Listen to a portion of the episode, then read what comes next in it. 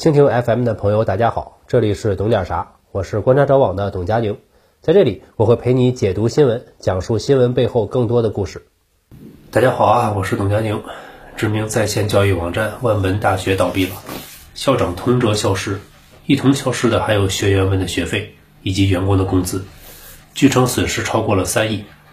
得知这个消息，我的心都要碎了。天空虽然晴朗。中国教育事业却永远失去了那颗最耀眼的新星。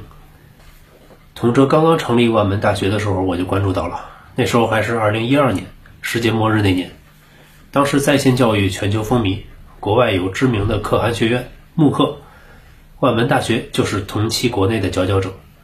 之后的十年时间，他一直出没在互联网社区里，断断续续的能看到各种传闻，有很多人吹捧，也有很多人不看好他。我虽然没深入学习过他的课，但他的故事一直很吸引我，比一些小说都精彩，所以我觉得有必要好好回顾一下这位传奇。同哲学生时代走得比较顺，一九八七年生于福建，父亲是律师，母亲是会计，初中就读于厦门外国语学校，高中是在厦门双师中学。这两所学校可能很多非厦门人都听说过，每年都有几十个进入清北。出来的人不说是人中龙凤，那也是鹤立鸡群。而童哲在这样一群精英里还要再进一步。二零零五年，他以福建省物理竞赛第一、全国二等奖的身份保送北大。大学期间，他就没有那么做题家了，而是做一些很酷的事情。他喜欢日本文化，把自己打扮成了日系少年，但骑的呢是一辆老的二八自行车，还给自行车刷上绿漆，刻上几个大字。未来理论物理学家童哲，后来他觉得这个说法还是保守了，把“未来”两个字去掉了。那时候很多人都写博客，童哲不仅写，还把博客印成书，用自己的黑白头像当封面，成本五块九，售价六块，非常良心。由于行为有些艺术，校园有传闻说他是精神有问题。一个同学看了他的书之后，写了一篇读后感，说：“谁人精神上没有任何问题？”我从童哲身上看到的是躁动的天才，我们要宽容他。这还不是最躁动的。大三的时候，童哲把室友给举报了，因为室友家庭富裕，却想办法拿了贫困生的助学金。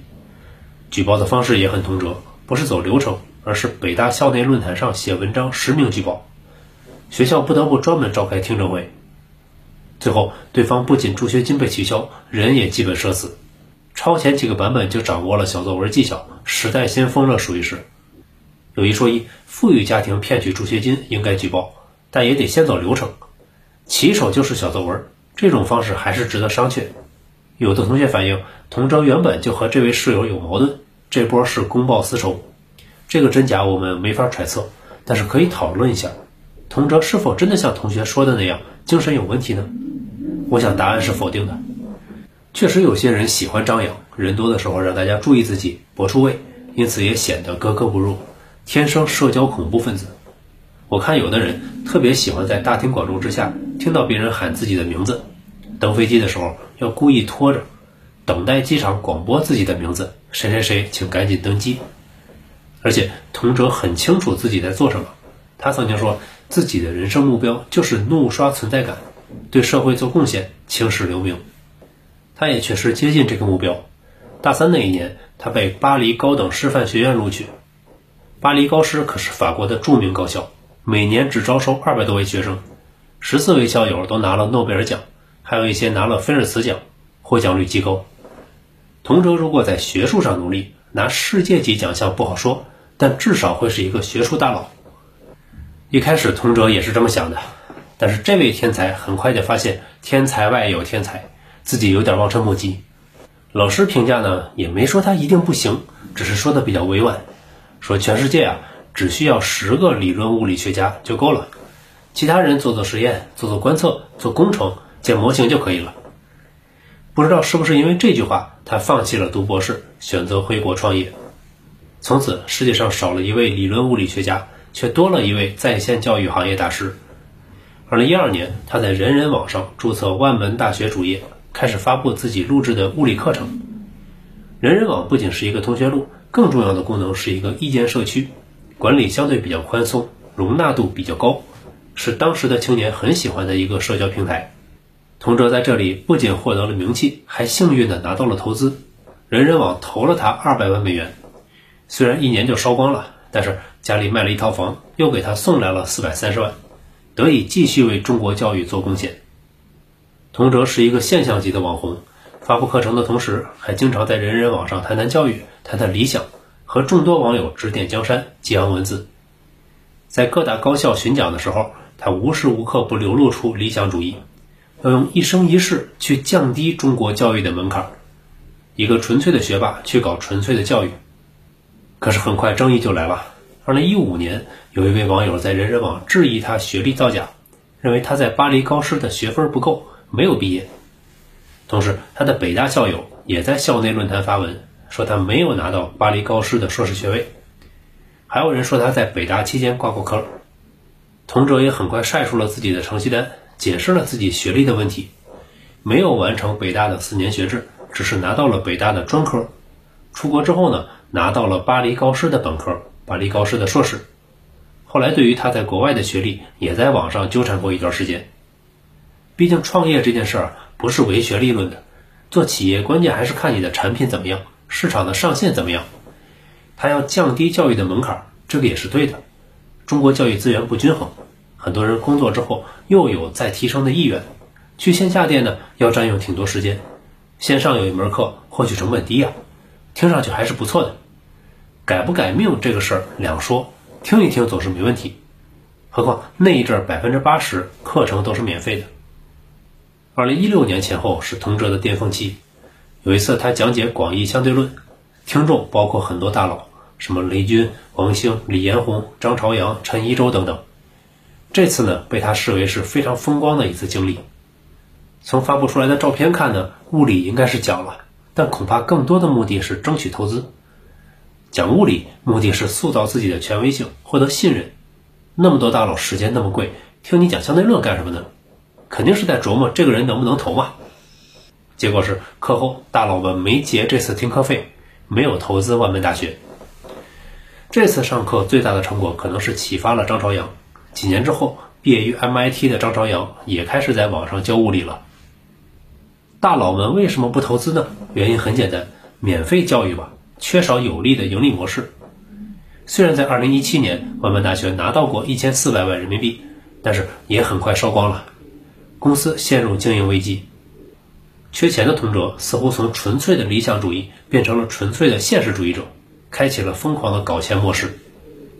据他自己说呢，一开始是炒股，曾经在一年的时间里，每股账户财富增长了八十七万，投资组合回报率达到了百分之五十。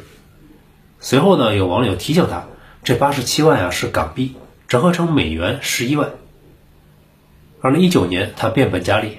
说自己靠炒房赚了两千多万，鼓励员工集资炒房，然后通过代持和集资两种模式，大量购入了沈阳、重庆的房产。但这两地的房价并没有上涨，甚至还有所下跌。之后就更恶劣了，推出了各种 VIP，VIP 上面还能叠加 VIP，通过各级代理进行销售，几乎就是庞氏骗局了。到这里，一代天骄童哲校长基本就无法挽回了。跑路成了他注定的终点。从后来的报道来看呢，很多人都不是高收入群体，往往要使用分期白条的方式支付，而且一付款就是一万六、两万六这样的金额，这个钱其实不少的。我们说很多高消费场所，他们良心，因为不坑穷人。可是万门大学的学生都是工薪族，手里的钱都是积攒下来的，这可是专坑穷人呀。童哲的故事，我觉得挺有的总结的。就是作为创业的人，你得明白，盈利模式要简单。你生产什么产品，面对什么样的消费者，就这么简单。如果造出一大堆概念，概念里还要嵌套，最后终于是闭环结束，生态化反，这就让人很怀疑。再一个呢，要专一，你不能乱。一会儿说自己要做普惠性质的，一会儿又收取高额费用，一会儿说自己是炒股专家，从我这里学习可以炒股改命。一会儿又说自己能炒房，那我有理由怀疑你拿这个钱去干什么了？我们作为消费者也要看清楚，商家的模式越简单越好。就像你面对电子产品一样，什么产品什么价格，我能拿到什么样的服务和享受。如果一个产品弄复杂了，你就得小心了。我们大学推出的奖学金班是在终身 VIP 上面再继续续费九千九百九十九，这个刀就比较快了，学满三千六百小时，这钱可以退，而且还能再退你买终身 VIP 的钱。这产品就复杂了，带有了理财的性质。我说同哲怎么那么喜欢说自己炒股炒房呢？感情在这儿等着我们呢。如果有一个公司说一年买他十万块钱的东西，连续买十年，你可以拥有股份，那这公司估计账上只剩一个月的钱了。你现在掏十万，明天就是股东，后天就分红，那账上肯定一分钱没有了。你现在点一个赞，来个三连，甚至转发给你的朋友，那这个你肯定是没什么损失。所以，好的商业模式就是简单，消费者也要定位好自己，不要想着花出去的钱转变成别的东西。甚至可以理财，也不要把自己定位成股东，就是消费者。你产品做得好，我就继续支持；不好，我就不买了。要想当股东，去二级市场买。企业也要定位好自己，商业模式要简单清晰，这才是正经之道，是长久之道。